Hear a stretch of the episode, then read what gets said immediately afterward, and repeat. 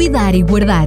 Um programa sobre gestão, tendo por base os ensinos bíblicos, com exemplos práticos para nos ajudar a gerir melhor todas as áreas da nossa vida. Cuidar e Guardar. É com alegria que nos voltamos a juntar para lhe trazer mais um Cuidar e Guardar. Fernando Ferreira assina esta rubrica à distância por telefone e que nos traz hoje o tema o domínio humano. Temos estado a falar sobre o domínio já eh, há alguns programas e hoje o tema é o domínio humano. Fernando Ferreira, bem-vindo. Muito obrigado, é um prazer estar aqui mais uma vez. Hoje uh, definiu esta história de domínio humano, este título. Uh, o que é que levou a escolher este título? Uh, é porque, efetivamente, o homem tem que dominar, deve dominar, mas muitas vezes nota-se que há algumas dificuldades e que o domínio não é exercido da melhor forma. Quando nós olhamos a história, comprova-nos que o ser humano não está vocacionado para dominar sozinho. Aliás, há pessoas que têm medo até da palavra domínio, porque efetivamente pode ser usado de uma forma incorreta. Uh, a história das nações revela que circunstâncias especiais de governação têm de ser muito bem geridas, caso contrário, podem degenerar em tirania e ditadura. E, eh, e, portanto, o domínio sem controle pode mesmo levar uh, a ditaduras. Quando nós vemos a história dos imperadores romanos e do Império Romano, é muito interessante ver que eles tinham esta figura de, de liderança, a ditadura. Eh, e eles usavam eh, a ditadura em certas circunstâncias. Eh, o ditador era geralmente nomeado em circunstâncias de perigo extraordinário, seja por inimigos estrangeiros ou sedição interna. Mas nessas condições de perigo militar iminente para a República, o ditador era designado pelo Senado e recebia um mandato com duração de seis meses, ou enquanto se mantivesse o estado de emergência, qualquer que fosse o período, uh, qualquer que fosse o período mais curto. É interessante este aspecto, porque uh, em circunstâncias especiais eles nomeavam um para liderar, mas tinha, era nomeado pelo Senado e, e era durante um tempo limitado. portanto, mostra que às vezes é necessário ter mão firme mas o ser humano tem que ser controlado. É muito interessante quando nós falamos agora em estado de emergência no Império Romano e comparamos com o estado de emergência que vemos há muito pouco tempo aqui no nosso país. E vemos como é que numa democracia pode funcionar o estado de emergência. Nós quisermos recapitular um bocadinho os passos que seguimos há muito pouco tempo no estado de emergência devido à Covid-19, percebemos como é que funcionaram os órgãos eleitos pelo povo português uh, e os diferentes níveis de decisão. Por exemplo, foi por proposta do Presidente da República, o professor Dr. Marcelo Rebelo de Sousa, eh, que este Estado foi proposto. Foi após o aconselhamento de especialistas da saúde e de outras áreas da ciência. Ouviu o Conselho de Estado, recebeu a concordância do Primeiro-Ministro e do seu governo e depois ainda teve que ser submetida esta vontade uh, à Assembleia da República, onde estão representados todos os partidos. Portanto, aqui vemos como o, eh, poder no nosso país, numa democracia, é partilhado, não é o, o, o poder exercido por uma única pessoa. Uh, portanto, este é um aspecto muito interessante porque o homem uh, tem alguma dificuldade quando tem em mãos o poder absoluto. Diversos documentos publicados descrevem a história de mais ou menos recente de dezenas de, ditadores. Eu vi um artigo muito interessante de Rebecca, Rebecca Fux, eh, onde ela falava sobre os 10, 10 ditadores que marcam a história. Ela é doutorada em estudos da cultura e ela diz o seguinte: esses homens foram o terror de muitos outros durante algum tempo. Autoritários, tiranos e despóticos, eles regeram os seus países com mão de ferro e não mediram meios para alcançarem fins. Perseguiram, torturaram, dissolveram partidos, impuseram-se através da força. Na memória de muitos ainda, ainda permanecem vivos esses nomes que concentraram tanto poder nas próprias mãos. Mas encontrei um outro trabalho muito interessante, Natasha Romazzotti, de 23 de, de 6 de 2018, onde ela abordava uma, esta questão de uma maneira muito interessante. O título do artigo dela era O inacreditável lado fofinho de terríveis ditadores sanguinários. E depois diz que acontece que os maiores monstros da história eram, a nível pessoal, chocantemente normais. Inclusive tinham um lado muito humano. É interessante, ela faz um artigo muito interessante e na conclusão ela diz o seguinte: Somos condicionados a pensar que algumas pessoas nascem más, acordam más todos os dias, tomam, um pequeno almoço de maneira maligna e seguem o seu dia com a mais pura maldade. Sugerir o contrário é humanizar os ditadores. Infelizmente, eles são mesmo humanos. E é por isso que nem sempre notamos, até que eles já estejam ordenando maldades do, do, do principal centro, centro governamental de uma nação. Como, como, é que nós conseguimos então eh, perceber como é que se tornam esses, como é que os seres humanos, no, na sua gênese, na sua origem, se, se tornam esses ditadores? É verdade. É sobre esse aspecto mesmo que eu gostaria que nós refletíssemos. Como é que é possível? Eh, eu tenho aqui uma, uma frase de um, um, um, professor que eu gosto muito dele, ele era professor de Antropologia do Antigo Testamento, foi professor na Universidade de Mainz, na, na, Alta, na Alemanha, e na Universidade de Heidelberg, na África do Sul. E ele diz o seguinte: sempre que o ser humano é subjugado pelas coisas que deveria dominar, torna-se desumano. Quer dizer que uh, o ser humano começa a ser dominado pelo dinheiro, ou a ser dominado pela ambição, ou a ser dominado pelas coisas, como ele diz, e então perde a sua humanidade. Isto revela-nos uma falha, deixe-me chamar entre aspas uma falha humana, uma característica do ser humano. É que o ser humano tem muita dificuldade em viver sozinho. Esta é a primeira razão. Numa cosmovisão bíblica, o homem foi criado para viver em companhia, como casal, e foi criado para viver em sociedade.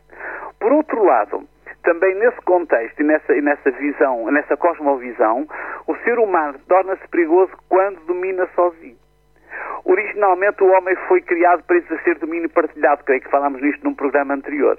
Quer dizer, o, o, o poder foi dado ao homem e à mulher, não a um só, mas à humanidade. Eh, e, portanto, eh, é perigoso quando um homem ou uma mulher, quando ser humano quer dominar sozinho. Lord Acton, um historiador britânico do princípio do século XX, ele dizia: o poder tem tendência a corromper. E quando ele é absoluto, a corrupção é absoluta. Quer dizer que temos que ter em consideração que o ser humano eh, deve partilhar o domínio, deve ter uma visão partilhada, não deve, eh, não deve eh, e deve até evitar tomar o poder absoluto, porque isso é perigoso para o próprio ser humano em si e para aqueles que estão à sua volta. Se nós eh, encontramos no profeta Ezequiel o mecanismo que levou à corrupção do rei de Tiro. Ele diz em Ezequiel 28:17, é um texto que podemos ler mais alargado, mas basta este bocadinho. Diz: E levou-se o teu coração por causa da tua formosura. Corrompeste a tua sabedoria por causa do teu resplendor. Por terra te lancei, diante de reis te pus, para que olhem para ti. Quando nós lemos este texto e aprofundamos o relato, nós percebemos que existe uma segunda aplicação. Fala-nos do rei de Tiro, mas há uma aplicação que, que retrata a corrupção de um ser celeste que foi Lúcifer. Este texto fala como se corrompeu Lúcifer. Aqui percebemos que existe uma lacuna funcional nos seres humanos e mesmo noutros seres criados. Eles foram criados para exercer um domínio partilhado. Corrompem-se porque não foram dotados para exercer domínio absoluto. O domínio das criaturas só pode ser exercido em parceria com o Criador. Logicamente que esta é uma visão, eh, é uma visão cristã, eh, judaica ou cristã, mas nós na prática percebemos que isto acontece. Só o Criador tem inerente a capacidade e o direito de exercer domínio. Contudo, percebemos que faz parte do seu plano atribuir diversos níveis de domínio às suas criaturas. É interessantíssimo. Realmente, Deus é que é o grande dominador, ele tem todo o domínio, toda a capacidade e o direito de dominar. Mas ele quer partilhar connosco o domínio. Só quando o homem toma o domínio para si próprio e se, torna um dominador absoluto, ele perde-se e ele não consegue controlar. Não consegue controlar esse domínio. Nós encontramos um, o Salmo de Davi, eh, onde ele fala, eh, descreve esta gestão, esta hierarquia de gestão de uma maneira majestosa. É um salmo muito curtinho, tem nove versículos. Ele diz ao oh, Senhor, Senhor nosso, quão admirável é o teu nome em toda a terra, pois puseste a tua glória sobre os céus. Da boca das crianças e dos que mamam, tu suscitaste força por causa dos teus adversários, para fazer calar o inimigo e vingativo. E depois diz: Quando eu vejo os teus céus, obra dos teus dedos, a lua e a estrela que preparaste. Quem é o homem mortal para que te lembres dele? E o filho do homem para que o visites? Contudo, pouco menor o fizeste do que os anjos, e de glória e honra o, o coroaste. Fazes com que ele tenha domínio sobre as obras das tuas mãos. Tudo puseste debaixo dos seus pés, todas as ovelhas e bois, assim como os animais do campo, as aves dos céus, os peixes do mar e tudo que passa pelas veredas dos mares. Ó Senhor, Senhor nosso, quão admirável é o teu nome sobre toda a terra. É um texto interessantíssimo, é um texto belíssimo, que nos fala aqui sobre uma hierarquia da gestão. Fala-nos sobre harmonia e louvor, mas depois apresenta-nos a figura central, que é quem concede domínio, que é o Criador. Depois temos as criaturas, anjos e criaturas humanas, cuja vida depende do Criador. E este domínio, esta mordomia é uma concessão. E o homem tem que perceber isto sempre.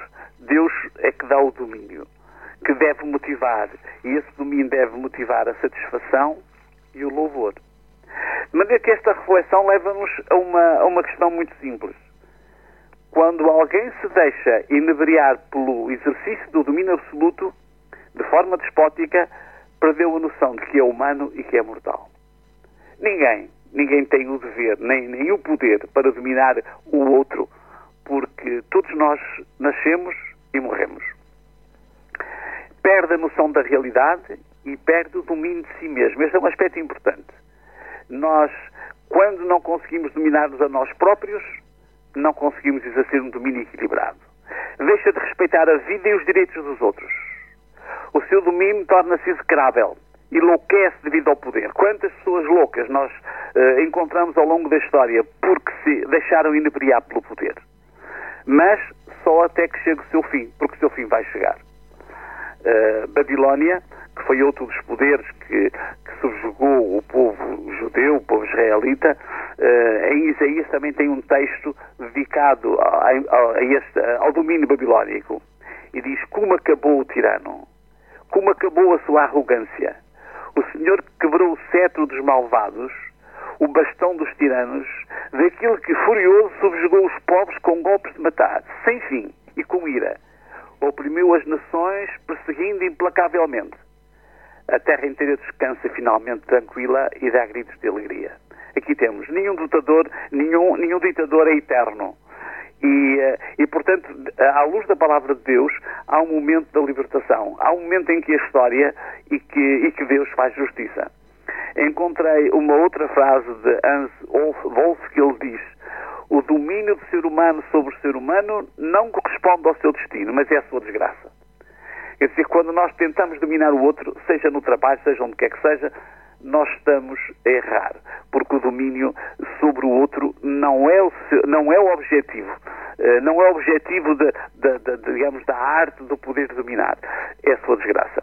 Nós conhecemos muitos ditadores, claro que estas pessoas dependem da perspectiva histórica, mas na nossa sociedade oriental, ocidental vemos como ditadores, por exemplo, o caso de Hitler que acabou de uma forma miserável. Na Roménia, em 25 de dezembro, nós nos lembramos bem, 25 de dezembro de 1989. O país mergulhado num caos, lembramos que o Michel Zisk e a sua esposa foram rapidamente julgados, foram, foram, foram, foram realmente fuzilados. Logicamente que nós sabemos, e como eu dizia, há sempre os que vêm de um lado e vêm do outro, mas são homens que exerceram o poder de uma forma, de uma forma despótica. No Iraque, assistimos de uma forma lamentável ao enforcamento de Saddam Hussein, 30 de dezembro de 2006, no Paquistão, Osama Bin Laden, eh, Bin Laden na Líbia, Muammar Gaddafi. Bom, são pessoas que exerceram forte poder, mas que por uma razão ou outra eles acabaram por ter um fim triste. O conceito bíblico é muito claro. Todos somos humanos e finitos. Só Deus é Deus e só Ele, a Ele pertence o domínio. Eh, há um texto de Eclesiastes que nos ajuda a perceber isto e diz: Todos vão para um lugar, todos são pó e todos ao pó tornarão. É interessante e às vezes, eh, embora com todo respeito, às vezes chocam-me um bocadinho os títulos académicos, sobretudo nas, nas lápides fúnebres.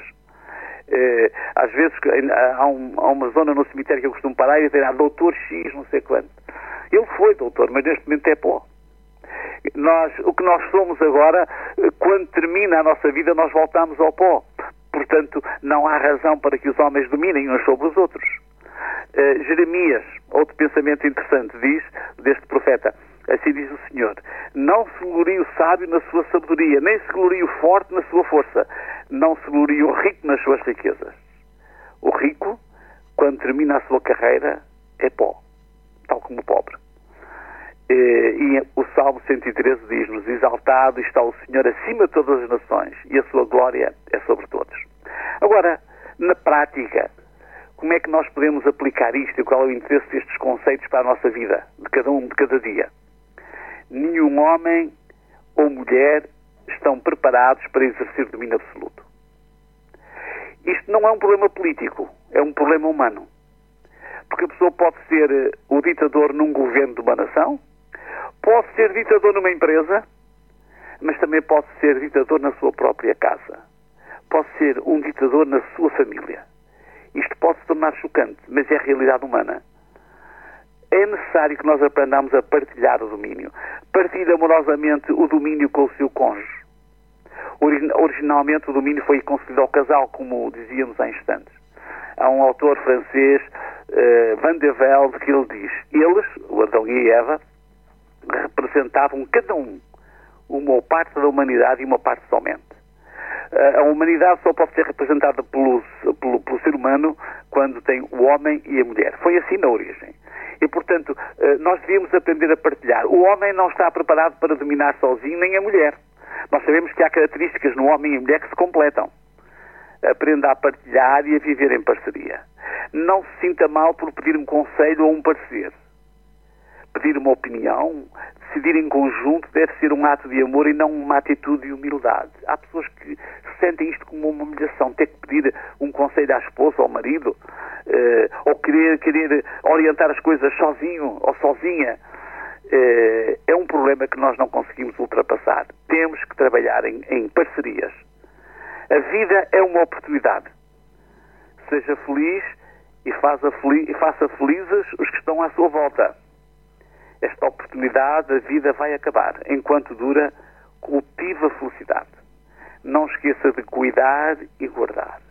Esta questão de domínio é fundamental percebê-la, porque nós precisamos, precisamos de exercer, de viver esse domínio partilhado. Será a melhor forma de o fazer e a forma que nos pode tornar mais felizes. Muito bem, já dizia o ditado: queres conhecer verdadeiramente alguém, dá-lhe poder, não é? É verdade. Ma mas provavelmente, assumindo até as dificuldades que partilhou connosco, olharmos para uh, as circunstâncias em que cada um de nós, a determinada altura, pode ter uh, situações e cargos uh, de poder em relação aos outros, para não cairmos nesse fatal erro de sermos dominantes, é sabermos, acima de tudo, dominar a nós próprios. E esse e esse provavelmente é um assunto a abordar nos próximos programas. Claro, o próximo programa será mesmo esse o tema, porque é por aí que temos que começar. Uh, este, este, equilíbrio entre o domínio, uh, o domínio que temos sobre o que nos envolve e o domínio de nós próprios é fundamental. É isso que iremos falar numa próxima, numa próxima ocasião. Então fica aqui já o convite para que esteja connosco no próximo programa. Fernando Ferreira, mais uma vez, muito obrigado e até lá, se Deus quiser. Olha, um abraço para todos e, e que sejam felizes. Cuidar e Guardar um programa sobre gestão, tendo por base os ensinos bíblicos, com exemplos práticos para nos ajudar a gerir melhor todas as áreas da nossa vida. Cuidar e Guardar